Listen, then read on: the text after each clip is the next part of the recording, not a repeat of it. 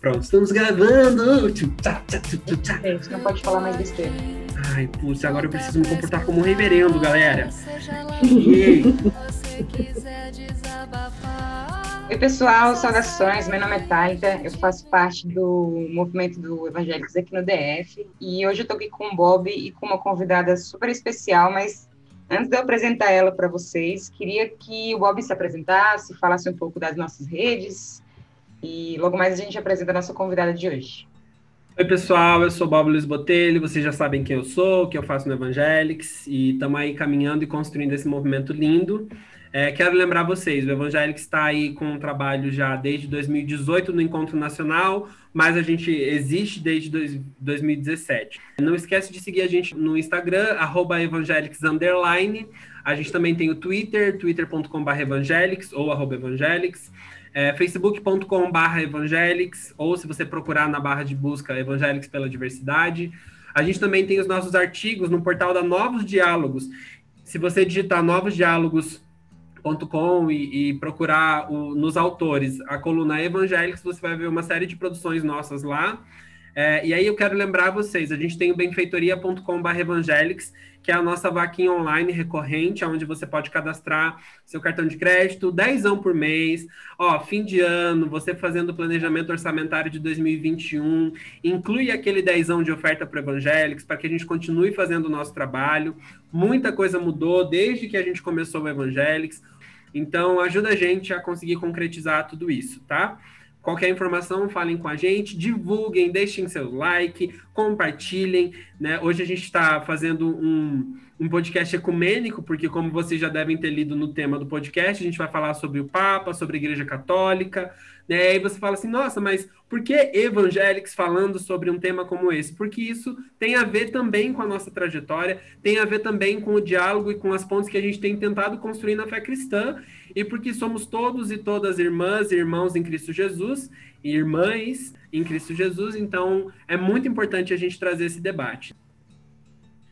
A gente está hoje aqui com a Cris Serra, a Cris Serra que é coordenadora nacional do, da Rede Nacional de Grupos Católicos LGBTI, que é a mais. A gente queria que você se apresentasse, Cris. Se você puder falar um pouquinho sobre você, sobre o trabalho que você tem feito na rede. Bom, pessoal, primeiro eu quero agradecer muitíssimo por estar aqui com vocês. É muito bacana poder participar. É uma honra para mim poder falar em nome da rede aqui com o pessoal do Evangélicos, nossos irmãos e irmãs. É uma galera amiga, companheira, parceira, especialmente estar aqui com o Reverendo Bob. É, Reverendo, nesse... galera! Não é, não é, não é? Nesse momento tão precioso e especial eu sou Cris Serra, eu sou coordenadora da Rede Nacional de Grupos Católicos LGBT. É, existem grupos de pessoas católicas e LGBT no Brasil desde 2007. Eu, os grupos que existiam em 2014, sete grupos se reuniram é, e fundaram essa rede de grupos. Hoje nós somos 23 grupos espalhados pelo Brasil. A gente só não tem grupo na região norte ainda, é, mas fazemos esse movimento é, de maneira semelhante ao Evangélicos de transformar o mundo a partir da igreja de dentro. É, essa é uma das nossas missões, mas também criar espaços seguros, espaços de acolhimento, espaços de partilha, espaços de vivência em comunidade da fé é, mas não na, na, intenção de criar uma, uma igreja à parte, nem de criar alguma espécie de gueto dentro da igreja, mas pelo contrário, é, de nos juntarmos, a nossa, o nosso, um dos nossos objetivos principais é nós podermos nos juntar, nos fortalecer para dar o nosso testemunho em Cristo da sacralidade das pessoas, da sacralidade, da beleza, da riqueza das pessoas que nós somos, para nós podermos contribuir para a construção de uma igreja capaz de celebrar a diversidade. Acho que esse é um, um ponto central no nosso trabalho.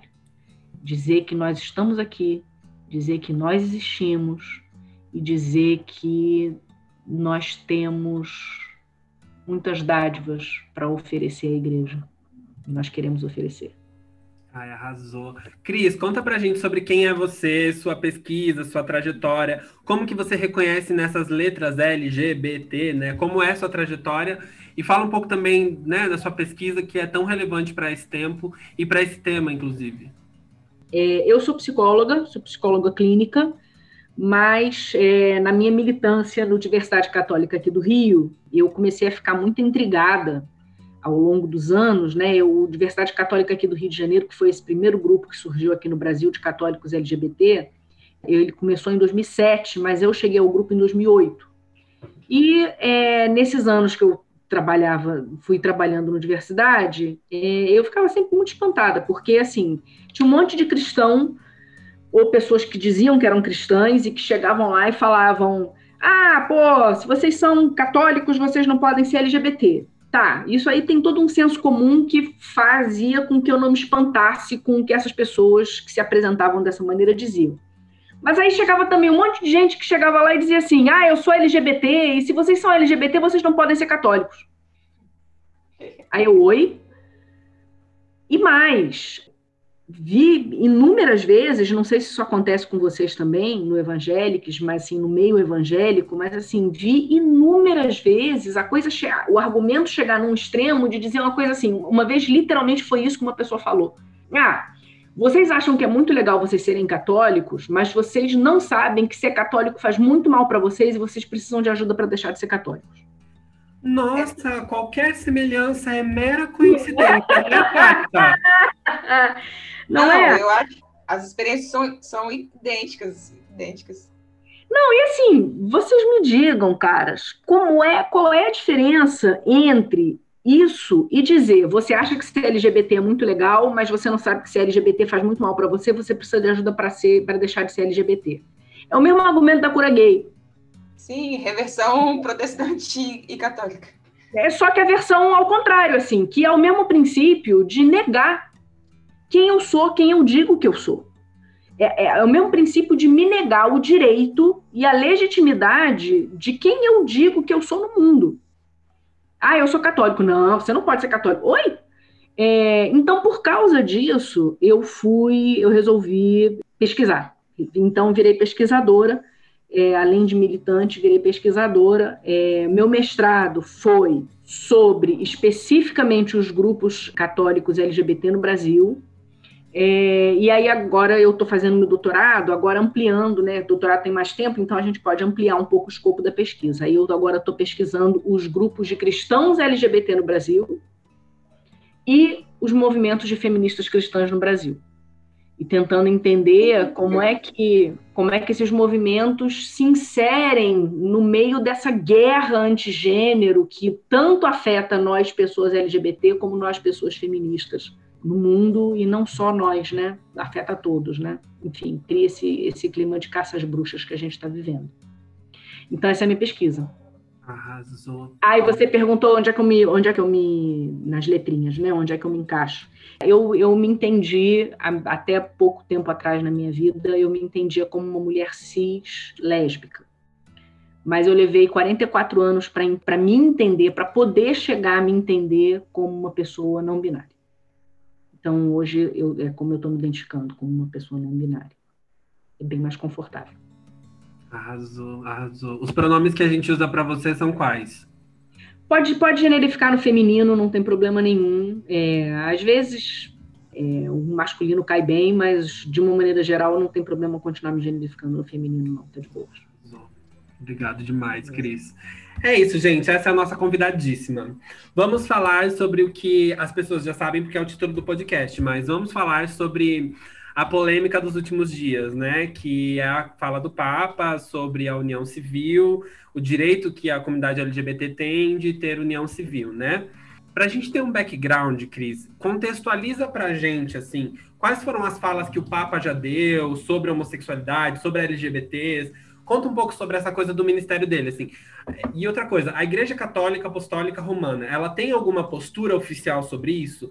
Só para a gente, porque antes da gente falar sobre o impacto da fala do Papa, talvez seja a gente entender o pano de fundo, né, o cenário. Então, conta um pouco para a gente desse cenário. Então, a primeira coisa muito importante para se entender sobre a Igreja Católica, como diz um padre amigo meu, é que ninguém manda nessa bagaça. Coisa número um, é, como a Igreja Católica é muito hierárquica e tem aquela hierarquia toda centralizada e muito bem definida, para muita gente, inclusive dentro da igreja e também fora da igreja, pode causar um certo estranhamento, assim, ter a sensação de que, gente, mas é só o Papa um, baixar um decreto e mudar as coisas. Mas não é assim que funciona porque a igreja, teoricamente, é sinodal, teoricamente, ela é um colegiado de bispos, então é, nenhuma decisão pode ser tomada é, é, monocraticamente de cima para baixo, simplesmente. Até porque, a gente, para caramba, é uma política, a política interna da igreja é extremamente complicada. É um organismo global, é um organismo de dois mil anos de idade. Já foi um Estado, não foi isso que é um Estado, né? O Vaticano é um Estado, né? Com representação na ONU. Então, assim, é, é, é, são muitos níveis, é uma trama muito complexa. Então, assim, a Igreja Católica tem uma postura. A, a complexidade já começa na explicação que eu vou dar agora. A Igreja Católica Apostólica Romana tem uma, uma postura oficial sobre a homossexualidade. Eles fazem questão de usar a palavra homossexualidade e não LGBT porque eles, isso faz parte de uma certa estratégia discursiva de não reconhecer a legitimidade do que nós dizemos sobre nós mesmos. Então, eles usam a palavra homossexual para se referir a pessoas que, que têm relações com pessoas do mesmo sexo. E mais, eles não dizem que existem pessoas homossexuais. A doutrina oficial, tal como ela está escrita no catecismo, é, ela não diz que existem pessoas homossexuais, ela diz que tem pessoas com tendências homossexuais. Eles falam, não é, é, é eles falam atos homossexuais, que os atos homossexuais são desordenados. Eles não dizem nem que é um pecado, eles dizem que são desordenados, que é um negócio que tira você, que afasta você de Deus, que não é bacana e tal, então que não pode. Essa é a doutrina oficial. Agora, como tudo na igreja, e não só na Igreja Católica Romana, mas nas igrejas, né? A ênfase na doutrina interessa a quem quer que a doutrina continue sendo tal como está e que as pessoas continuem agindo de acordo com a doutrina. Porque você dizer que ah, a igreja é a doutrina, é o que está escrito lá no catecismo, não é. A igreja é o papa, a igreja é o cardeal, a igreja é o bispo, a igreja é o padre, a igreja é a tiazinha que vai na missa todo domingo, a igreja é a vovozinha que limpa, limpa a porta da igreja, a igreja é o moleque da, da, da pastoral da juventude, a igreja. A igreja é muita gente. E tem todo um monte de discussões e de camadas de discussões e de debates e de disputas e de conflitos com relação ao que, que as pessoas acreditam e como é que as pessoas sentem com relação as suas próprias orientações sexuais, as suas próprias experiências sexuais, as suas próprias sexualidades, afetividades, identidade de gênero. Tudo isso faz parte do que de como a igreja vê é, a diversidade sexual e de gênero e a sexualidade de uma maneira geral. Aí apareceu aí o Papa Francisco. O Papa Francisco, ao contrário dos dois antecessores dele, João Paulo II e o Bento XVI, que foram 30 anos de um pontificado bastante conservador em termos morais, chega o Francisco, que eu não vou dizer que não é conservador, eu não vou dizer que ele é progressista, no máximo, assim, com muita boa vontade, a gente pode dizer que ele é um moderado, assim, em termos morais. Chega o Francisco em 2013 e começa a falar que a igreja precisa estar em diálogo com o diferente, que a igreja precisa se colocar no diálogo de uma maneira respeitosa, que a igreja não pode ser uma alfândega moral, que a igreja tem que ser uma igreja de portas abertas. E aí, logo no começo, ele já chega falando essas coisas todas, e aí, logo no começo, ele dá aquela entrevista voltando da Jornada Mundial da Juventude aqui no Rio em 2013, em que perguntam para ele é, sobre um cara que ele tinha indicado para um cargo importante e que diziam, tinha um boato de que o cara era gay. E aí ele responde isso: se a pessoa é gay, mas tem boa vontade, procura Deus, quem sou eu para julgar? E aí criou-se a fama de que o Francisco é o Papa gay friendly. Não é que ele não seja. Ele, de fato, mais do que coisas que ele fala, tem muitas coisas que ele faz que são muito importantes. Ele fala tudo isso de tirar a ênfase do moralismo e de enfatizar a, a dimensão pastoral. o encontro com as pessoas na realidade concreta da vida de cada um, em vez de enfatizar uma moral abstrata e desconectada da realidade das pessoas. Tem isso. Mas ele também tem, com relação a, a nós LGBT especificamente, ele tem uma série de gestos pessoa trans, mulher trans que participa da cerimônia de lava, de lava pés na quinta-feira santa e que ele lava os pés da mulher trans. É o homem trans que escreve para ele e ele chama, um homem trans espanhol que ele chama para ir visitar ele lá no Vaticano com a mulher dele, aí fica conversando lá com o cara. É um cara, um cara gay chileno que no meio de um escândalo na igreja do Chile de denúncias de abuso sexual, um rapaz gay que que é um dos denunciantes de ter sofrido abuso na mão de padre, não sei o que, quando era criança, vai conversar com o Papa e o Papa fala: Deus te ama do jeito que você é e eu também te amo do jeito que você é. É grupo de católico LGBT de Londres que ele recebe em audiência no Vaticano. É, é, é uma série de gestos muito significativos. De vez em quando, ele solta uma declaração que, que tem a ver com essa guerra, esse combate, essa guerra antigênero, essa cruzada contra a ideologia de gênero, essa invenção, que aliás é uma invenção católica, essa expressão ideologia de gênero, né? essa ficção chamada ideologia de gênero é uma invenção católica. É, de vez em quando ele solta umas, umas declarações relacionadas a essa postura antigênero. Mas e aí, enfim, contradições, não é? Mas, de uma maneira geral, como a ênfase dele tem sido na dimensão pastoral, ele tem tido esses gestos muito significativos. Tem alguns documentos também que ele escreveu sobre a família e tal, que também, com essa ênfase na dimensão pastoral, vai trazer uma abertura e um acolhimento para pessoas que estão numa situação que na Igreja Católica moralmente é problemática. Por exemplo, pessoas divorciadas e casadas em segunda união, pessoas LGBT. Ele vai falar em acolhimento e tal.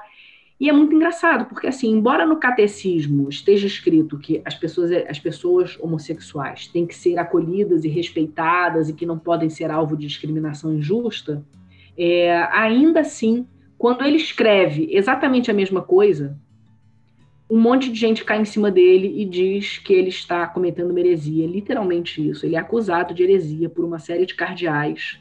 Ele é acusado de estar mudando a doutrina da igreja, coisa que ele não pode fazer porque ninguém manda nessa bagaça, enfim. Então, esse é o contexto em que, finalmente, esse é o contexto, assim, pontificado do Francisco, em que, finalmente, aparece essa declaração dele que foi feita há duas semanas atrás. Quer dizer, na verdade, assim, a declaração foi feita antes, mas o documentário estreou há duas semanas atrás e aí a, a declaração dele apareceu e ficou famosa e saiu no jornal e tal.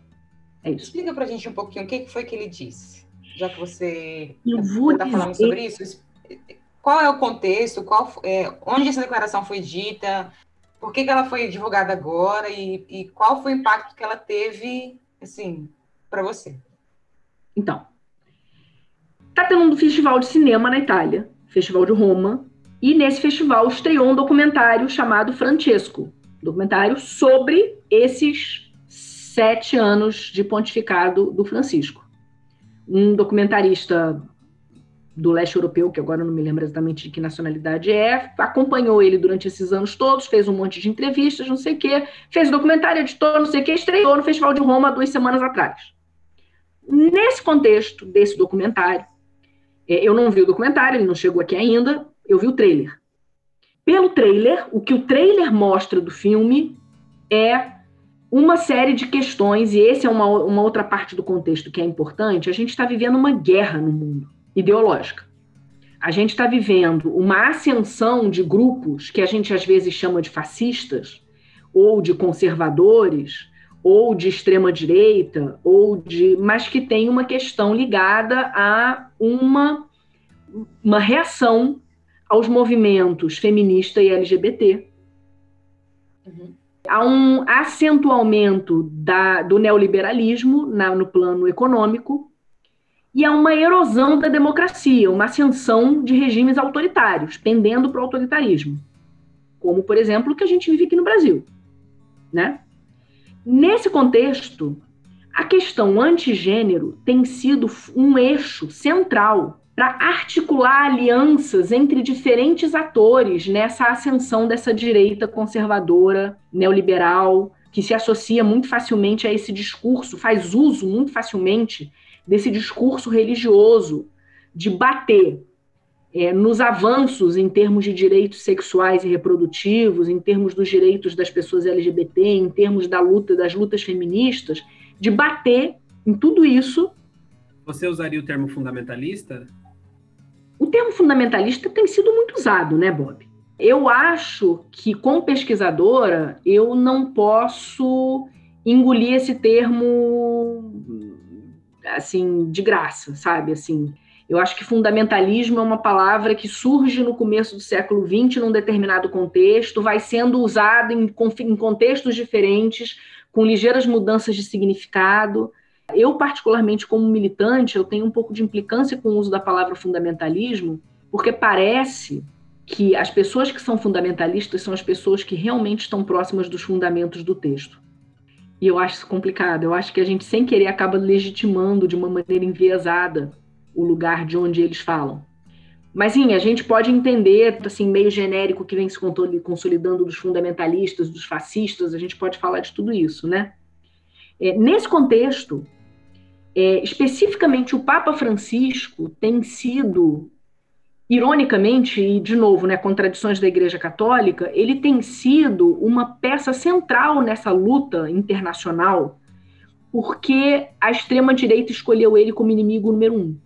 Isso não foi o que estou falando, não. O Steve Bannon, que é um dos articuladores, é um dos mentores intelectuais dessas lideranças de extrema-direita, inclusive do Trump, ele foi fundamental para a eleição do Trump nos Estados Unidos o Steve Bannon já disse em entrevista publicamente exatamente isso, que o Papa Francisco é o inimigo número um. Por quê? É central nessa estratégia desses atores que estão emergindo e chegando ao poder em vários lugares do mundo, é central o fazer um uso instrumental do cristianismo. E, em nome do cristianismo, bater nas mulheres, nas feministas, LGBT, etc, etc, etc. Na Europa tem a questão dos, dos refugiados, toda a questão econômica, a questão do neoliberalismo, e tudo isso com argumentos e uma linguagem muito cristã. Só que aí vem o diacho do Papa, que é uma importante e crucial liderança cristã global, e fala: isso não é cristianismo. E fala: o cristianismo não pode compactuar com o neoliberalismo, o cristianismo não pode compactuar com a exclusão e com as desigualdades sociais, o cristianismo não pode compactuar com o que está se fazendo com os refugiados, então eles odeiam o Papa.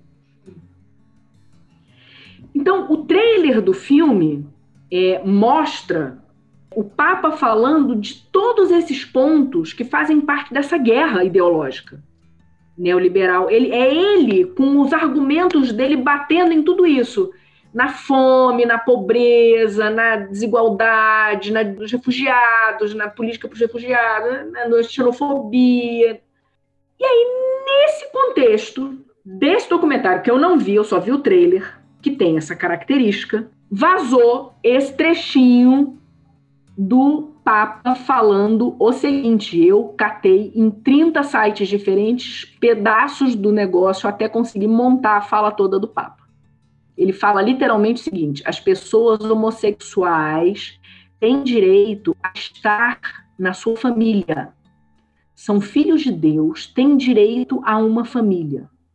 Não se pode tirar a família de ninguém, nem fazer tornar a vida dessas pessoas impossíveis por isso. Ele falou em espanhol, então eu estou tentando fazer a tradução mais literal possível. O que nós temos que fazer é uma lei de convivência civil. Tem direito a estar cobertos legalmente. Eu defendi isso. Quando ele fala eu defendi isso, ele está falando da questão da, do projeto de casamento igualitário na Argentina. Na época que estava rolando um projeto, que inicialmente era um projeto de união civil na Argentina, projeto de lei, Papa Francisco era o presidente da Conferência dos Bispos na Argentina. E os bispos da Argentina quiseram se colocar contra a aprovação desse projeto. Ele foi contra, ele votou contra. Ele disse que era melhor a igreja deixar o projeto de união civil passar. Mas os bispos não quiseram, e ele, mesmo sendo presidente da conferência, teve, foi voto vencido e teve que falar em nome da conferência, dizendo que a conferência dos bispos era contra. A igreja argentina moveu uma guerra violentíssima para aquele projeto. Foi tão violenta e foi tão feia que a sociedade argentina se mobilizou em peso contra a igreja e a favor do projeto, porque foi muito feio. Tanto que o projeto ganhou um tamanho que ele não tinha originalmente, e o que começou como um projeto de união civil virou um projeto de casamento. E hoje, na Argentina, é casamento, casamento mesmo, não é união civil nada.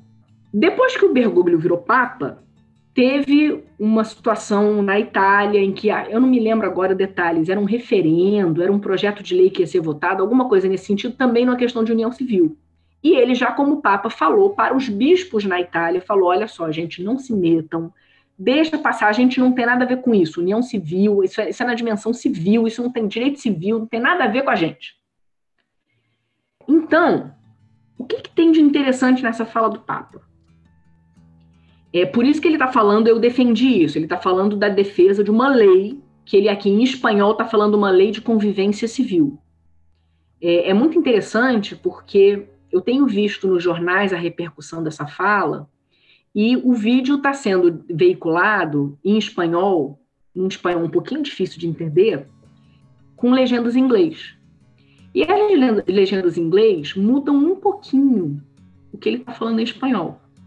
E os jornais estão usando basicamente as legendas em inglês. Mas o que ele fala em espanhol é isso: uma lei de convivência civil.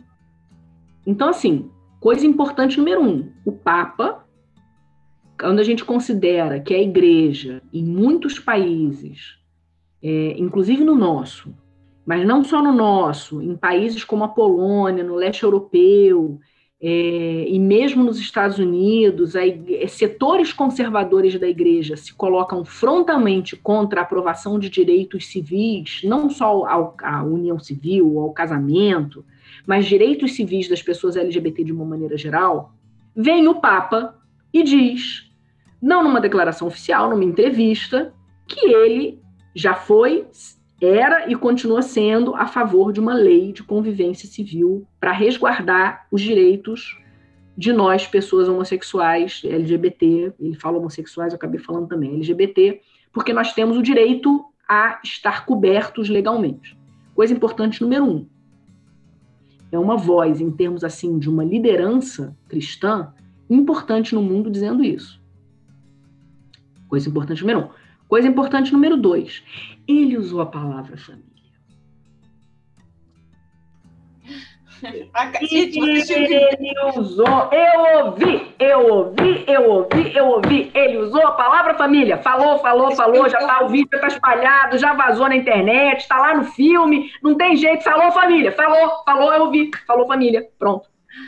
Vocês tinham que ter visto o rostinho dela, gente, na hora que ela falou família. É aquele rostinho do, de meme com os coraçõezinhos explodindo assim, sabe? Exatamente. Cara, é isso. assim, eu particularmente como militante, não faz diferença para mim, para mim, na minha vida, eu, eu, Cris Serra, não faz diferença para mim o que, que o Papa diz, mas faz diferença para o meu trabalho, porque faz diferença para um monte de gente no mundo todo o que, que o Papa diz. Porque para muita gente, ouvir da autoridade máxima da sua igreja que nós temos família, reconhecer que nós temos uma família, é crucial.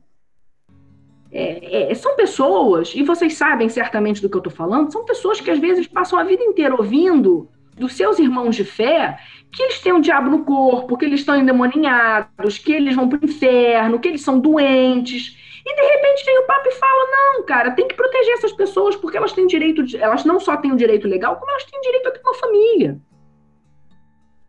Sim, não. O impacto emocional, psicológico de cada fala dessas é, é, é. bem sentido mesmo, assim. Mesmo que pareça um, uma coisa pequena, tem gente que ouve uma coisa dessa e ganha realmente muito fôlego de vida a partir disso. Pois é, vocês sabem que eu, eu, eu, eu acompanhei redes sociais, né? Eu acompanhei em um monte de grupo de Facebook a repercussão da fala dele. Em grupos assim, queer, LGBT, voltados para esse público. eu vi uma quantidade enorme de gente voltando àquele mesmo discurso. Eu não estou nem um pouco me importando com o que o Papa disse, eu não preciso de autorização do Papa para existir.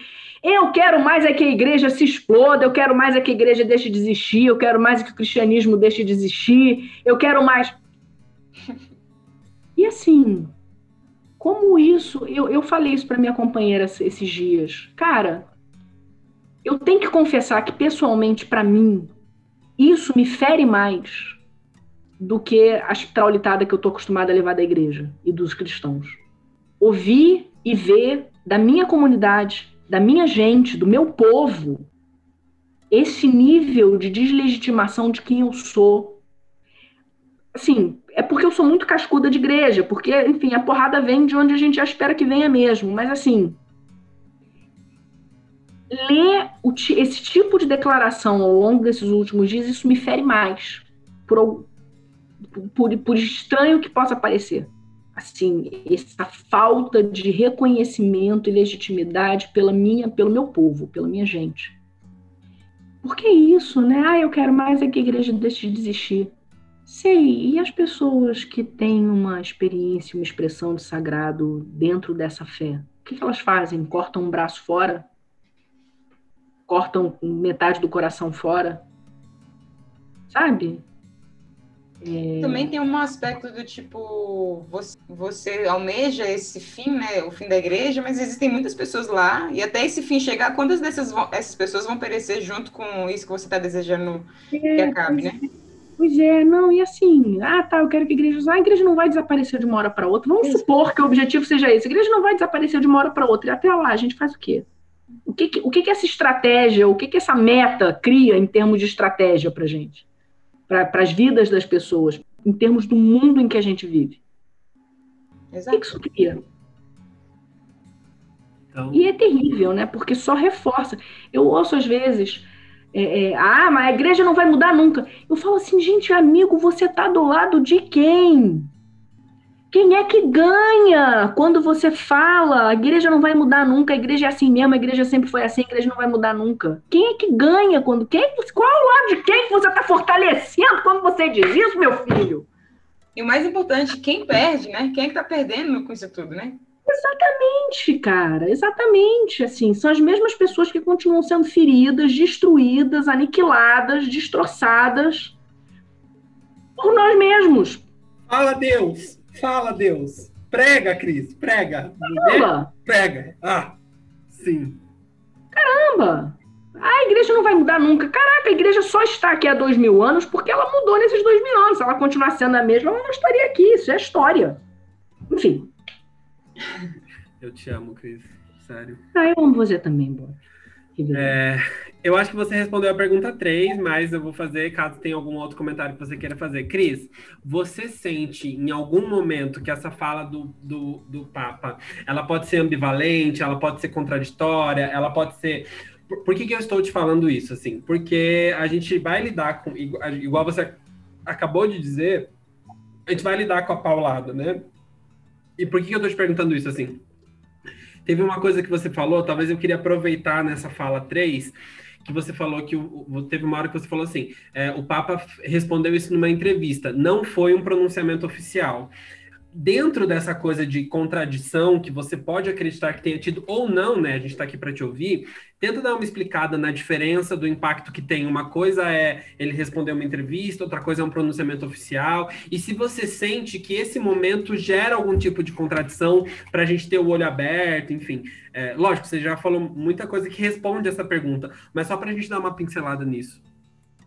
Contradição sempre. Sim, a igreja, e aí eu não estou falando só da igreja católica, eu estou falando do cristianismo, das instituições cristãs, das instituições humanas de uma maneira geral, elas são um poço de contradições, um mar de contradições, sempre. Todo discurso, toda fala, todo pronunciamento, todo gesto se insere num mar de gestos e pronunciamentos e palavras e textos ditos e escritos e documentos que são disputas, que são negociações, que são forças que se chocam, e uma puxa para um lado, outra puxa para o outro, outra se junta e faz uma aliança e converge para o mesmo lado. Qualquer é, realidade política que a gente olha, se a gente não olha com esse entendimento, a gente vai estar sendo muito ingênuo e a gente não vai estar conseguindo ler o que a gente está olhando. Então, assim, contradição sempre. Eu acho muito interessante essa fala do Francisco, porque a gente está chegando num, num, ponto assim de, desse, desse movimento de ascensão dessas forças de extrema direita, que o fazem uso instrumental de uma linguagem e de argumentos cristãos para se fortalecer moralmente, se legitimar, em que é, eu estou muito curiosa para saber como é que o Francisco vai fazer, porque ele vai ficar encalacrado. Toda vez que ele soltar alguma pérola antigênero, ele fortalece essa galera. Eu, pessoalmente, acho, eu faço assim uma aposta nesse momento, assim, começo de novembro de 2020, poucas semanas depois dessa história ter vindo à tona. Eu, particularmente, faço uma aposta de que vai ficar cada vez mais complicado para ele se posicionar, ele pessoalmente como Papa, se posicionar do lado dessa galera antigênero. Eu acho isso, que a tendência, isso não quer dizer que nunca mais ele vai falar nada antigênero, mas que a tendência, porque o à medida que o movimento antigênero se radicaliza, ou você radicaliza junto, ou você radicaliza para outro lado. Você pode ficar parado, você não precisa radicalizar para o lado de cá. Se você ficar parado, à medida que a outra galera do outro lado se radicaliza, a tua posição vai, vai tensionando cada vez mais com eles, porque a corda vai esticando. A corda vai esticando cada vez mais. Então, assim, sobre contradições nesse momento, eu estou muito curiosa para saber os próximos gestos e as próximas falas, o que, que vai aparecer aí. Em termos do que você perguntou sobre doutrina, pronunciamentos oficiais e não oficiais, é muito difícil.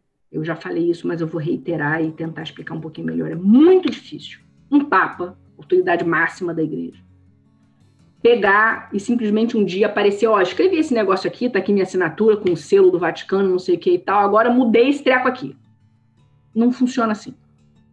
Isso não funciona assim no Congresso Nacional, não funciona assim na Câmara dos Vereadores, não funciona assim na Assembleia do Condomínio e não funciona assim no Vaticano. Então, assim, isso foi ele num documentário sobre ele, dando uma entrevista que o cara perguntou alguma coisa que eu não sei o que foi, que a pergunta do cara não apareceu aqui, no, até, aqui até agora para mim. E ele respondeu isso. Isso não foi ele, como Papa, chegando lá falando agora doutrina sobre. Até porque não existe não, mentira. Eu ia falar que não existe doutrina da igreja sobre a questão dos projetos de união civil, mas existem documentos do, ainda do tempo do Bento XVI em que houve um posicionamento oficial da igreja com relação a projetos de união civil, projetos de casamento civil, e foi contra. E esse documento, enfim, então, os documentos da igreja não perdem a validade. A igreja católica romana tem essa complicação os documentos não perdem a validade, eles têm que escrever por cima do negócio, dar um jeito. E aí são altos malabarismos de palavras, porque eles não podem dizer, esse documento aqui estava errado. Não sabia disso. Que não tem um liquid paper na Igreja Católica Apostólica Romana? Cara, muito interessante. Eles fazem um milhão de malabarismos. Tudo bem, já teve assim, por exemplo, é, é, Papa pedindo perdão pelos erros cometidos contra os judeus, os erros cometidos, enfim, é, é, é, já houve defesa da escravidão das pessoas negras, dos indígenas, pelos africanos, dos indígenas, pela igreja e tal, e já houve em algum momento algum reconhecimento de que houve erros. Mas, assim, em termos de doutrina, tem sempre que ter um malabarismo para dizer, é, não, então, na verdade. Uma dúvida teórica, assim, por exemplo, se o Papa quiser fazer um pronunciamento oficial, tipo, ele é o Papa, ele é meio que tipo o Papa. E aí eu tô falando isso porque, como eu não sou da Igreja Católica, eu não tô muito inteirado e talvez os nossos ouvintes também não estejam ele uhum. tem que, tipo, ser aprovado. Tem como o, a, a, pessoa Francisco, tá? Eu tô falando da pessoa Francisco. Tem como ele falar assim, gente, eu quero que veganismo seja institucionalizado. Aí todo mundo vai falar, não, não, não, não, não, não, não. É, tipo, é, tem como cancelar uma. Antes de publicar, entendeu? Eu tô falando internamente. Vou dar dois exemplos uhum. para tentar. Assim, eu não, eu não sou especialista em direito canônico. Então, talvez eu até assim não consiga ser muito precisa no que eu vou dizer, mas vou dar dois exemplos práticos. Um, em 2015 teve um sínodo para a família, um sínodo da reunião de bispo, vai o bispo do mundo inteiro, chega lá em Roma, não sei o que, discutem família e temas relacionados à questão da família durante semana, uma, duas semanas, não sei o que, falam, falam, falam, discute, discute, discute. A cada, a cada reunião, a cada sessão, eles produzem um documento, assim, com resumindo o que eles discutiram, as conclusões que eles chegaram. Aí vai tendo reunião atrás de reunião, no final de eles vão, vão produzindo vários documentos, até que chega um documento final do Sínodo dos Bispos. Os bispos reunidos em Roma chegaram a tais conclusões. Pá, pá, pá, pá, pá, pá, pá. Tá. Aí o Papa pega e escreve uma carta, tem um nome lá, resumindo as discussões e o que, que os bispos, as conclusões que os bispos chegaram. Claro, é o Papa quem conta, conta aumenta o ponto, né? Então, assim, é o Papa dizendo, olha, gente, o que os bispos falaram foi isso. Papapá, papapá, papapá, papapá, papapá. Nesse sobre a família, depois que ele soltou essa carta, que é a Mores Letícia, que se chama, ele foi questionado por um conjunto de cardeais que disseram que acusaram ele de estar mudando a doutrina da igreja sem poder. Porque ele falou, foi o que eu estava falando antes, porque ele falou que as pessoas casadas em segunda união têm que ter, têm que poder ter acesso aos sacramentos e têm que ser acolhidas na igreja e tal. E aí, enfim, isso deu um quiprocó danado, porque um grupo de cardeais ultraconservadores fizeram formalmente essa acusação a ele. Esse questionamento, não foi acusação ainda, esse questionamento a ele de que é, ele estava, se ele, se ele estava querendo. É, é, é, um. Ai, cara, Igreja Católica é a coisa mais burocrática do universo. Então, é um negócio específico, você faz umas perguntas, pedindo esclarecimentos, mas é um pedido de esclarecimento que é meio uma acusação. Dois anos depois, ele recebeu formalmente uma acusação de heresia. O Papa. Por um grupo de cardeais. Tudo cardeal é mérito, tudo cardeal é aposentado. Mas eles fizeram uma acusação formal de heresia contra o Papa acusando ele de estar mudando a doutrina. Isso foi um exemplo. O outro exemplo foi que há pouco tempo ele efetivamente fez isso. Ele pegou e falou: olha, aqui no catecismo, sobre a pena de morte, diz que em alguns momentos é possível justificar a pena de morte. Estou mudando isso aqui, não pode, não pode ter pena de morte em momento nenhum, sob nenhuma circunstância. Pronto, mudei. Isso deu uma briga, isso deu uma briga porque o que teve, e aí é uma merda, né? Porque assim, o que teve de católico querendo dizer que podia ter pena de morte, sim, mas eles também não podiam dizer isso, porque como é que católico vai dizer isso? Como é que cristão vai dizer que pode ter pena de morte? Como é que cristão vai fazer arminha com a mão, gente? Não pode, não tá, né? Entenderam, pessoal? Mas, Tudo bem? Tudo ficou bem? Só para eu entender, todo mundo pegou? Então tá bom, obrigado. Pode Estão fazendo arminha com a mão, não pode, bicho! A gente segue um cara que foi morto, torturado, preso político, cara. A gente não pode fazer arminha com a mão. Não dá. Qualquer coisa a gente desenha, tá, pessoal? Se tu não entendeu, pede, a gente dá uma desenhada. Enfim. Não sei se eu. Isso foi minha tentativa de responder a sua pergunta. Arrasou, arrasou. Mas você falando das contradições, pelo que eu entendi do que você falou, você considera que as falas dele, embora não sejam exatamente transformadoras, modificadoras, grandes avanços, elas são, elas, você vê elas com, com bons olhos, porque pelo menos elas colocam a igreja numa posição mais difícil de, de retroceder um pouco, parece, me parece. É, olha, eu não, eu não sei se eu diria que fica mais difícil retroceder, porque a igreja, se tem uma coisa que a igreja sabe fazer é malabarismo, é um negócio extraordinário. E, e, e, enfim, por exemplo, hoje saiu um pronunciamento da Secretaria de Estado do Vaticano dizendo que o que o Papa falou não foi bem isso. Então pronto, já respondeu a minha pergunta. O Vaticano, na verdade, assim, eles não tinham como desmentir a parte da, da União Civil, porque isso ele disse foi muito, muito taxativo, mas a parte da família. Porque a família é sagrada, né, gente? A família é onde os, os negócios ficam tudo oriçado. Aí dizendo que não, que o que o Papa estava falando não era que as pessoas homossexuais, né, como eles falam, que as pessoas homossexuais têm família, porque quando elas fazem união civil, elas têm família. Ele estava falando da família que as pessoas vieram, do papai, da mamãe, dos irmãos, que as pessoas não podem ser expulsas da família de onde elas vieram. Entendi. Uhum. Deu realmente um, um, um outro tempero, né? Uhum. Foram capazes.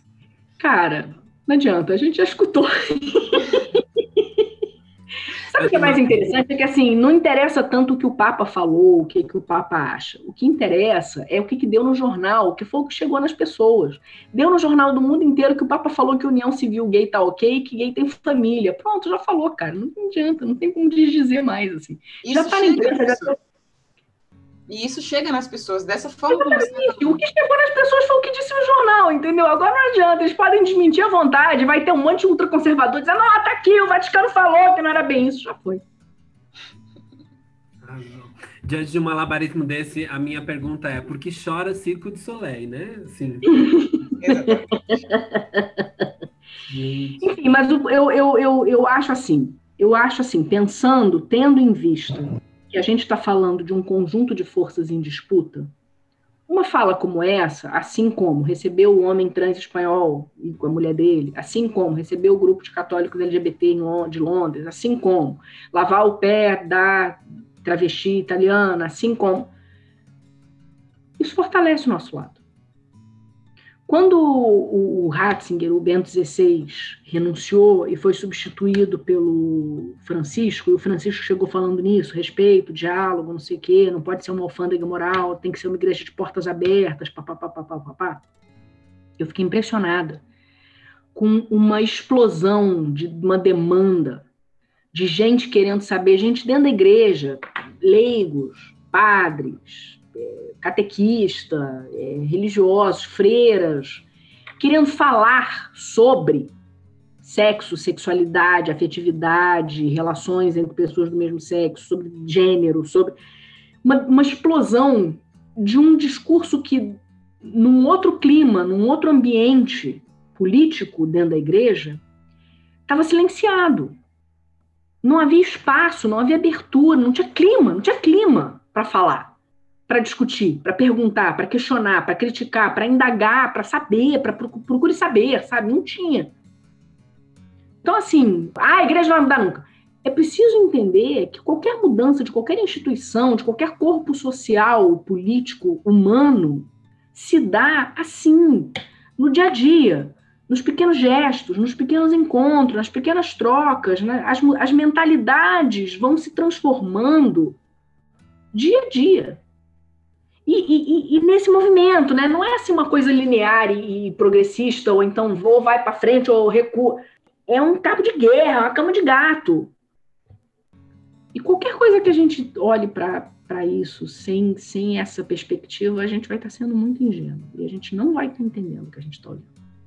Eu já falei isso, estou repetindo. Sim, mas é muito importante para que não hajam dúvidas, né? Cris, você respondeu a cinco, mas, né, vamos lá. Existem possibilidades de tentarem deslegitimar a fala do Papa? Existem possibilidades, como você mesmo falou, de não, não foi bem isso que ele disse. É, como é que, né? Sempre. Isso te preocupa? Não, é assim que, é assim que o jogo funciona. É, na época do Bento XVI, a gente estava sempre tirando leite de pedra. Ah, o Papa falou isso. Ah, mas olha só, aqui ele falou tem essa vírgula aqui que ele falou, que se a gente for entender, se a gente for interpretar de acordo com o princípio do evangelho, do, do, da lei do amor, não sei o quê, a gente pode entender isso aqui de uma maneira bacana para a gente. E é a mesma coisa. Assim, a gente, a gente vai olhando para tudo que a gente olha, sempre na vida. A gente olha com os nossos olhos. A gente olha com a nossa perspectiva. E quando a gente está num ambiente de disputa, de controvérsia, de contradição, de luta, a gente puxa a brasa para nossa sardinha. Tentar deslegitimar a fala do Papa, tem gente que diz que ele nem é Papa, que ele nem é legítimo porque tem outro Papa vivo. Assim de gente que diz isso. Não acredito nisso. Não só tentar deslegitimar esta fala específica do Papa, mas deslegitimar ele como Papa. Menina, como eu juro que eu não sabia disso. Olha, eu uma vez, eu lance, quando eu lancei meu livro no ano passado, é, saiu na, nas redes sociais da Rede Nacional, né, o anúncio do, do, coisa, e aí eu vi, é, porque a gente aprende, né, a gente aprende a, a, a, a gente desenvolve um desconfiômetro aguçado, né, eu vi lá fulana de tal compartilhou a publicação de. Aí eu fui lá olhar, né, a notificação, né? Fala, quem é essa fulana de tal que está compartilhando? Aí a fulana de tal estava compartilhando a publicação, falando do meu livro, num grupo ultraconservador católico, dizendo assim: essas coisas só acontecem por causa desse Papa comunista. Tá, tá, tá.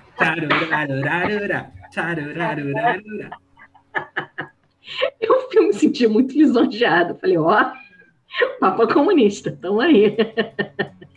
Mas é isso, assim, é, é a batalha na, em qualquer dimensão política da vida é essa, né? Você tenta legitimar o teu lado e deslegitimar o lado do outro. Então, tipo, pode vir um próximo Papa e falar assim, ah, não, não é isso. Diz dizer o que o Papa disse. Não sei nem se existe claro, Pode, assim, é. assim como ele está desdizendo um monte de coisa que o Bento XVI disse, mas não pode dizer que está desdizendo. Entendi. Sim, justo. Cris, deixa eu te perguntar. Como você acha que isso afeta o seu trabalho na rede nacional de grupos católicos LGBTs, assim? Porque é isso, né? As coisas acontecem lá em cima, no Vaticano, numa entrevista que o Papa mas a, a, minha pergunta é: e aí? E aí, assim, como isso muda para você? Isso muda a sua pastoral? Isso muda a hora de você acolher um LGBT que chega com conflito na Igreja Católica? Isso muda na hora de discutir com algum padre fundamentalista que não quer reconhecer é, pastoral LGBT como pastoral? Daí tem que fazer aquele marabás de dizer que é grupo, de acolhimento. É, como que isso afeta o seu trabalho? Ou se te afeta, né? Cara, eu acho que afeta em muitos níveis é, afeta na hora da CNBB mandar advogado para o STF para lutar contra a aprovação da decisão de equiparar o, a união estável entre pessoas do mesmo sexo ao casamento, porque vai ficar mais complicado para a CNBB lutar contra os direitos civis das pessoas LGBT com o Papa dizendo isso. Maravilhoso! Só daí a gente já fica muito feliz. Já ajuda, né? Nossa! Já ajuda. Não que a CNBB vai deixar de fazer isso. Mas a gente já tem um argumento que a própria igreja deu, né? Assim, mas exatamente, esse é o lance, assim, já tem um argumento da autoridade máxima, mas o seu chefe falou, mas olha o que o seu chefe é. disse, pelo amor de Deus. Vamos olhar a contradição, olha o que o seu chefe falou, né? Manda um zap para ele, ir lá e ver, verifica. Né? Eu tenho prints. Exatamente. É, eu acho que afeta na hora da gente discutir os nossos direitos com qualquer conservador católico ou cristão. Acho que afeta na hora da gente falar sobre a legitimidade da nossa família com pessoas que não querem reconhecer essa legitimidade. Acho que não é por acaso que o desmentido veio tão rápido no sentido de falar, não, ele não está falando que vocês têm família. Ele está falando da família de onde vocês vieram, do pai, da mãe e tal. Cara, desculpa, eu já li e reli o que ele está falando um milhão de vezes. Não é isso que ele está dizendo. Não é isso que ele está dizendo. Ele está dizendo que a gente tem direito a ter uma família e que as uniões civis são é, um resguardo legal importante para as nossas famílias. Agora, isso é, o que eu, isso é o que eu quero ler também, né? Quem não quer ler isso vai dar um jeito de dizer que não, não é isso que ele está lendo, não é isso que ele falou, não então, assim, afeta muito diretamente nesse sentido, assim, quando o Papa fala pro, pro cara lá, pro chileno que é gay, é, é, Deus te ama do jeito que você é e eu também, para algumas pessoas, eu poder dizer isso, eu dizer que tem uma voz na igreja, com tantas vozes na igreja que dizem o contrário, eu poder dizer que tem uma voz na igreja, que é a voz do Papa, que diz isso, isso faz diferença para as pessoas. Isso faz diferença para as pessoas. Acho que tem um pouco a ver, Cris, é, quando a gente se percebe uma existência possível. Porque, assim, é, eu acho legal a ideia de que a gente é transgressor. Quando falam que a nossa teologia é uma teologia indecente, transgressora, eu, eu acho legal tudo isso, assim. É, e eu acho muito bonito, poético, político, mas quando a gente chega nesse lugar de, de ver que a nossa existência está sendo afirmada como uma existência possível, há também um lugar de, de conquista, há também um lugar de, de me sentir é, afirmado, sabe? É, e eu acho que tem um pouco a ver com isso, não sei se, se você concorda ou não. Tem um pouco a ver, tipo, a gente finalmente se viu existente, sabe? É. Há muitos anos atrás, eu ouvi de um rapaz, no aniversário de um amigo meu do Diversidade Católica, tinha um amigo lá dele, que não era diversidade, que não tinha nada a ver com isso, e que estava ouvindo a gente falar desse negócio de, de gay católico, não sei o que, LGBT católico, ele achando aquilo tudo muito esquisito, ele vira e pergunta assim, é, mas quem é que deixa vocês existirem? E na hora eu fiquei muito chocada e um tanto quanto indignada assim com a pergunta: quem é que deixa vocês existirem? Como assim, cara pálida? É, mas depois eu entendi que essa pergunta é uma pergunta crucial do que a gente faz. Essa é a questão. Porque essa pergunta só é absurda, porque a resposta é: a gente existe, ninguém precisa deixar a gente existir. Só que para a gente chegar nesse nível de autonomia moral, da gente poder reconhecer o óbvio, que é o fato de que a gente existe, é o fato de que a gente está na igreja, a gente não está batendo na porta pedindo para entrar. Nem está batendo na porta, nem está parado na porta assim pedindo licença para poder ficar. A gente já está, a gente sempre esteve. Por um lado, é, chegar a esse reconhecimento, chegar a essa percepção de que eu tenho a minha conversa com Deus e eu, eu conheço meu Deus e meu Deus me conhece, ele sabe quem eu sou, e eu sei quem ele é, e eu acredito nele, ele acredita em mim, ele, ela. Isso é uma dimensão importante de quem nós somos, mas tem uma outra dimensão de quem nós somos que tem a ver com o fato de que Deus não é uma criatura abstrata, imaginária, uma imagem, sei lá, em algum lugar no céu. Deus se manifesta nos encontros. Deus se manifesta nos afetos. Amém. Deus se manifesta nas relações. Aleluia. Deus se manifesta na amizade, no afeto, na afinidade, na simpatia, no amor que a gente troca, que eu dou e que eu recebo. Deus acontece aqui quando eu fico feliz porque eu estou conversando com você, Bob, com você, Thalita. Isso é Deus falando, isso é Deus. Sabe, Deus, Deus é, é aqui, assim, a gente, a gente toma a vida como dada, né? Ah, eu nasci, eu vou viver, eu vou morrer um dia. Mas assim, Deus está tá sustentando a gente a cada momento, aqui agora no concreto, nos nossos corpos, nas nossas células, nas nossas trocas. E quando a gente vive uma realidade em que a gente só apanha, quando a gente vive uma realidade em que a gente só recebe ódio, ou a gente, às vezes, não só apanha, mas a gente apanha muito, em que a gente recebe muito ódio, em que a gente recebe muita, muita repulsa, é, a gente não passa ileso, a gente não, não passa incólume a isso, a gente sente. Eu estava ouvindo essa semana um, um, vídeo da Ana Esther, da ICM de Belo Horizonte. Uhum. A Ana foi fazer uma pregação na Igreja Batista do Caminho aqui do Rio, e num determinado momento, ela falando sobre a trajetória dela, ela falou sobre como durante tanto tempo na vida dela, Deus, o nome de Deus para ela foi saudade. Quando ela falou isso, e eu vou começar a chorar de novo agora. Quando ela falou isso, eu comecei a chorar, mas eu chorava rios. Porque eu acho que a maneira como ela falou, por favor, vão atrás nos canais. A Ana Esther tem um, um, um vídeo no YouTube, um canal no YouTube. Vocês acham este vídeo lá. Esse vídeo precisa, sim, ser ouvido e compartilhado.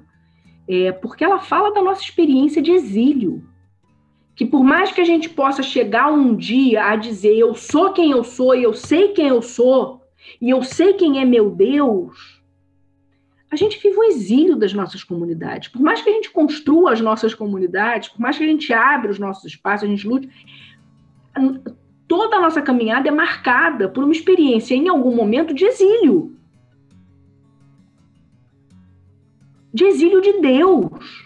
E a Ana fala uma coisa tão linda no, no vídeo dela, que foi onde eu chorava de soluçar, que ela fala assim: eu perdi o meu Deus, meu Deus se tornou saudade, e quando eu reencontrei Deus, Deus já não era mais aquele. Deus já não era mais aquele que eu tinha perdido. Aquele daquelas pessoas que tinham expulsado da igreja. Deus era outro. Era outra.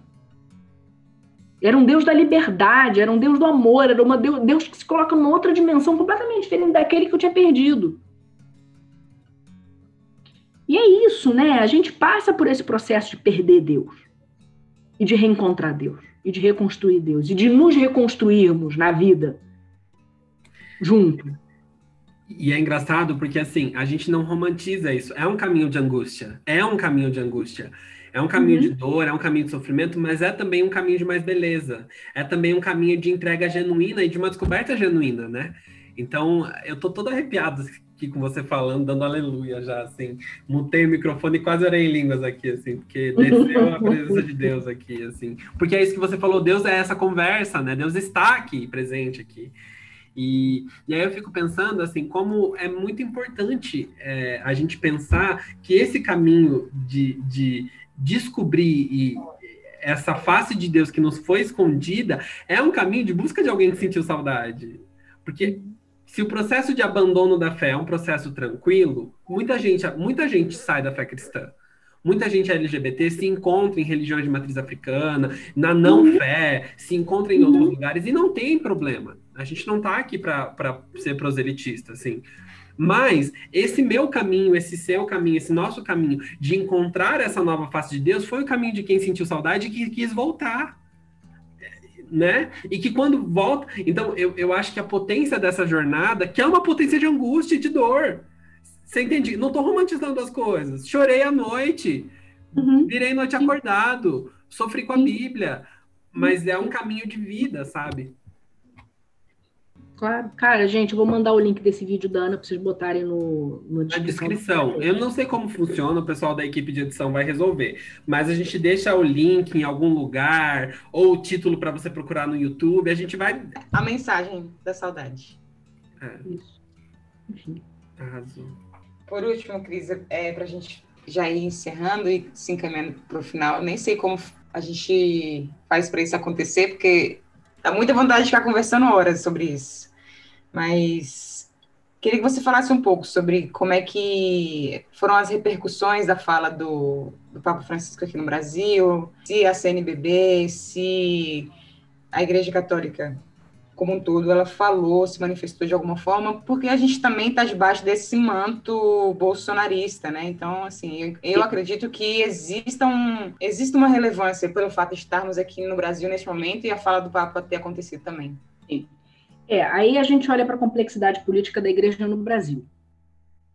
Nesse contexto que você mencionou, né? Isso mesmo. Uhum.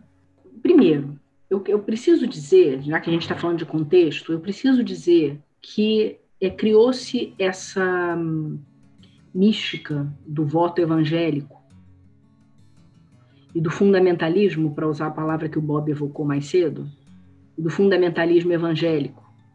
E eu acho que isso oculta a complexidade das relações e da, das disputas políticas no campo religioso.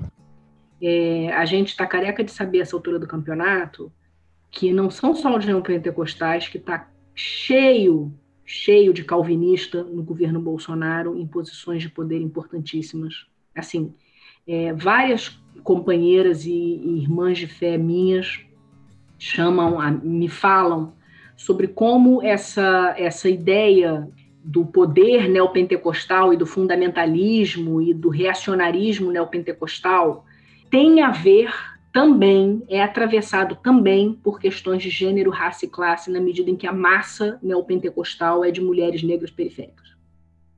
Então a gente não pode desconsiderar isso.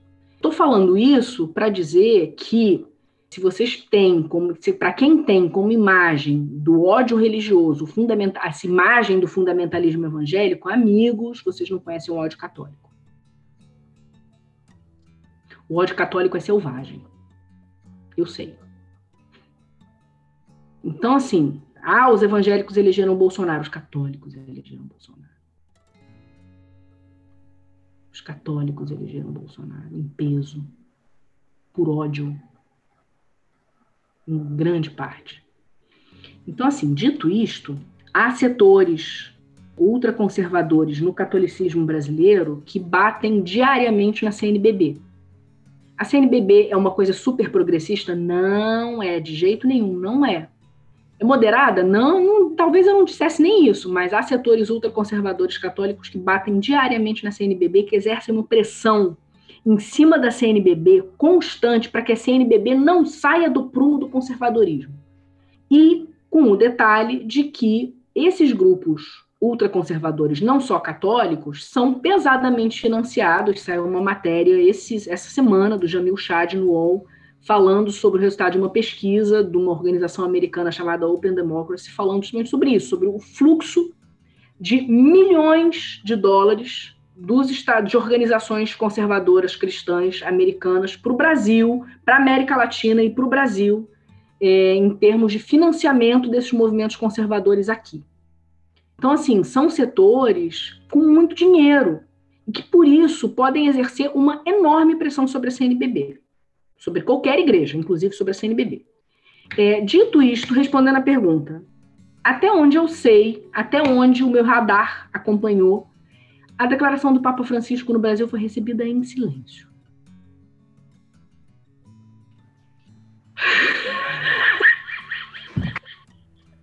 Eu, eu, eu ia falar nesse exato momento. Eu não sei se eu rio ou se eu choro, mas aí você riu.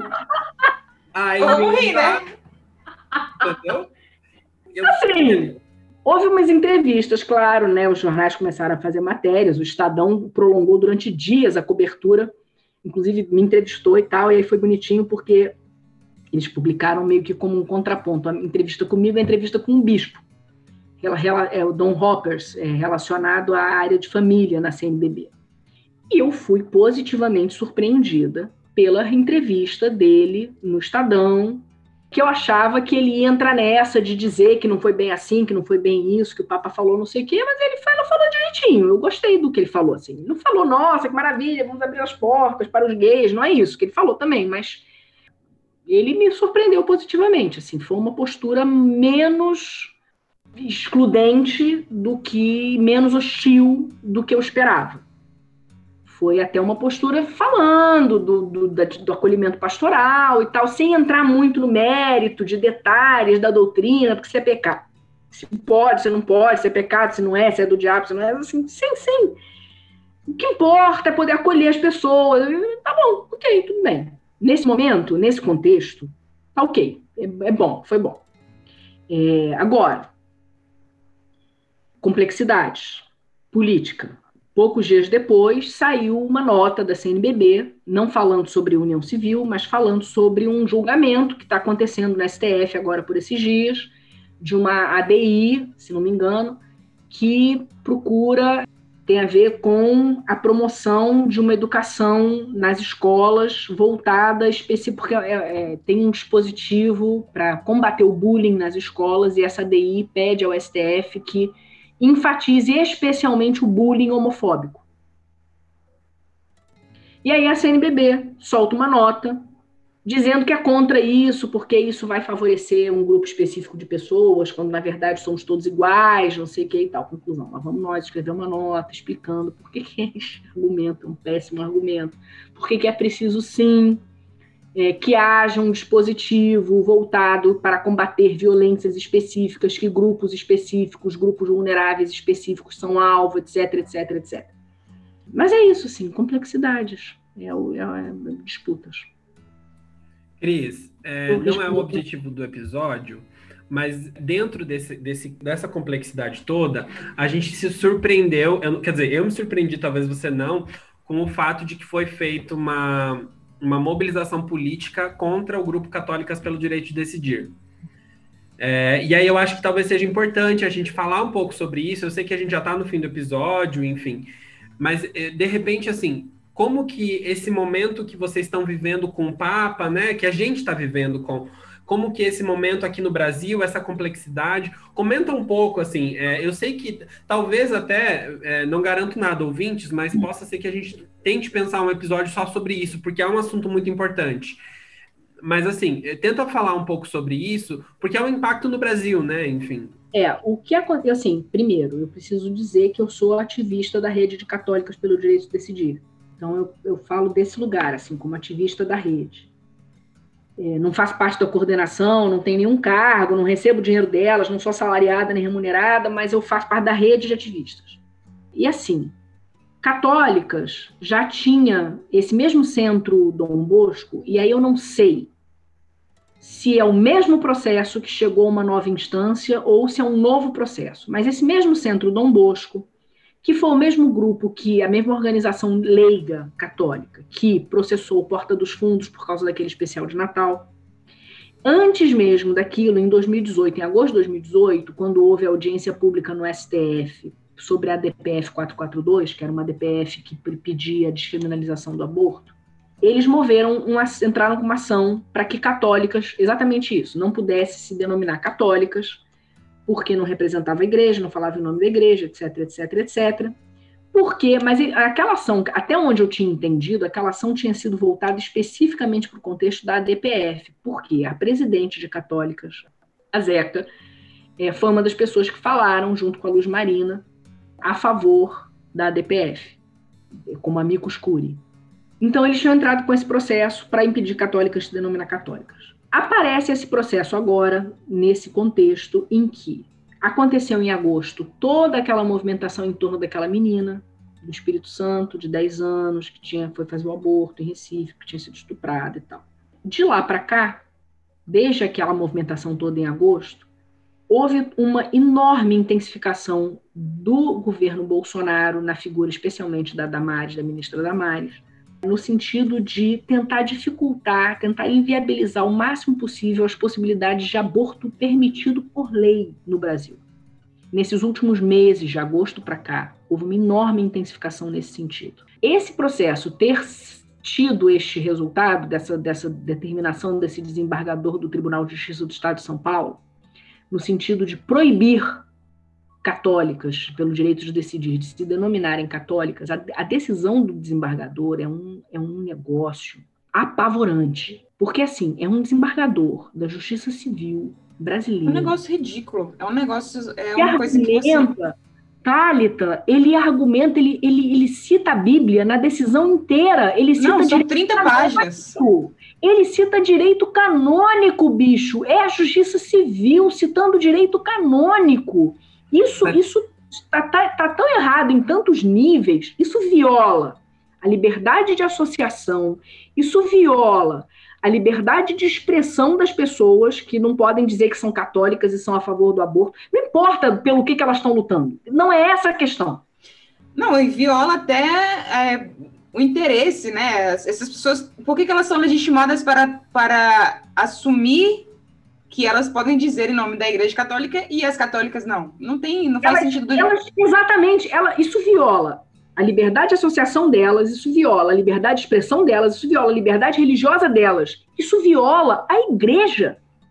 Porque como é que você vai ter um juiz dizendo quem é que pode dizer que é católico e quem não é? Só quem pode dizer isso é a Igreja. Imagina agora se um juiz resolve dizer que vocês não, não são cristãos, é, não, o evangélico se solidariza da mesma forma porque a gente está no mesmo lugar. Gente, nós somos pessoas de, de, instituições que estão falando de, de, visões diferentes a respeito do credo. Assim. Então, não, não existe diferença entre católicas pelo direito de decidir e evangélicos pela diversidade. Nós somos a, a mesma expressão de fé. E aí, assim, você não precisa nem entrar na seara de se você é a favor ou não é a favor da descriminalização do aborto, se você é a favor ou não é a favor da pessoa que aborta, se você é a favor ou a favor de prender a pessoa que abortou, deixar de prender. A questão não é essa. A questão é que a gente nunca teve, até aqui, é, uma violação tão flagrante do Estado laico. É de estremecer. Isso é isso, isso é a coisa mais pavorosa que aconteceu nesses últimos anos. Pavorosa. Isso é muito grave. Eu tenho quase certeza absoluta que isso vai ser revertido nas instâncias vai. superiores, mas o impacto disso e o vai. traje. Mas isso é, isso é um precedente. Isso é o que a estratégia que esses grupos usam, que chama litígio estratégico. Eles têm dinheiro pra caramba, advogado pra caramba, eles cansam a gente, eles exaurem a gente. Eles gastam os nossos recursos, porque a gente está ocupado se defendendo, em vez de lutando pelas coisas que a gente tem que lutar. Eles gastam o nosso tempo, a nossa energia, os nossos recursos. Eles distraem a atenção. É, eles se fortalecem politicamente, porque agora o Centro Dom Bosco Todo mundo conhece os caras. Ah, eles são aqueles peitudos que conseguiram tirar o nome de católicas. Eles ganharam. Eles vão perder em alguma instância superior, isso vai ser revertido, mas eles ganharam. O que eles queriam ganhar, eles ganharam. Eles conseguiram. Eles saíram mais fortes disso e a gente saiu mais fraco. Exato. O impacto social nas mídias que isso teve, assim, a repercussão que isso teve e, e também a repressão que as pessoas que se colocaram para defender o Católicas tiveram, né? Elas, a Anisté foi uma delas que foi uhum. que foi massacrada nas redes sociais depois que elas se, se, se posicionou ao lado do Católicas pelo direito de decidir. Sim, pois é. Pois é, isso cria celeuma, é que nem o vídeo do Ed René dessa semana, a história da, da, do tanto que ele apanhou porque ele foi falar em atualizar a Bíblia. Ele não foi falar atualizar a Bíblia de qualquer coisa, ele foi falar de atualizar a Bíblia com relação a, homossexual, a homossexualidade. Era esse o tema em pauta, não era só atualizar a Bíblia, era atualizar a Bíblia com relação à homossexualidade na verdade, ele falou sobre tudo, mas o que as pessoas quiseram claro, foi deslegitimar foi a única coisa. Foi onde as pessoas pegaram, foi onde, foi onde a galera pegou. Exatamente. Acho que, acho que o que fica, o que fica para a gente, no sentido do, do nosso ministério, do nosso chamado, é de entender que o nosso caminho é o caminho da margem, sim, é o caminho, mas é o caminho também de disputar quem está no centro, de disputar essa narrativa, é. sabe? É, eu concordo que eu sou transgressor, mas eu também não concordo que a margem é apenas o meu lugar de direito, sabe? Uhum. Porque no fim das contas é isso, a gente está disputando discurso, a gente está disputando narrativa, tá? E, e, e, eu acho que, que a gente está nesse processo assim, de se colocar numa linha de, de estratégia mesmo, né? É, que, que acaba respingando na gente tudo isso, né? Então, então sim, eu, eu concordo e e sim, reiterando o que a Thalita falou, só para aqui interessar possa, gente, a Thalita é advogada, tá? Mas só que é importante, assim, sim, nós do Evangélicos nos solidarizamos completamente, sabe? Nós, nós entendemos que essa é uma disputa necessária, enfim. E, aí, tentando linkar isso com a fala do Papa, no fim das contas é isso, a gente está disputando narrativas, né? A gente está disputando argumentos, a gente está disputando quem disse, quem pode dizer, quem tem direito de, de, de, falar e, e o que se fala, como são as, as restrições, as indagações, as tentativas de se desdizer, as tentativas de dizer que quem fala não pode falar, né? E, enfim, é, todas essas narrativas sobre existência que, que atravessam a gente, né? Enfim. É o que é eu acho que, eu, que se eu puder falar assim de tudo que a Cris Serra falou, olhem para a mensagem do Papa, o que ele falou, vejam que isso foi uma coisa que legitima, que traz um fôlego de vida para algumas pessoas e olhem para o que aconteceu com as católicas pelo direito de decidir e decidam fortalecer o discurso que está contra a narrativa. Então, assim, vejam o impacto de algo que aconteceu para o nosso benefício, valorizem isso e vejam o impacto de algo que aconteceu contra nós e vamos fortalecer o movimento.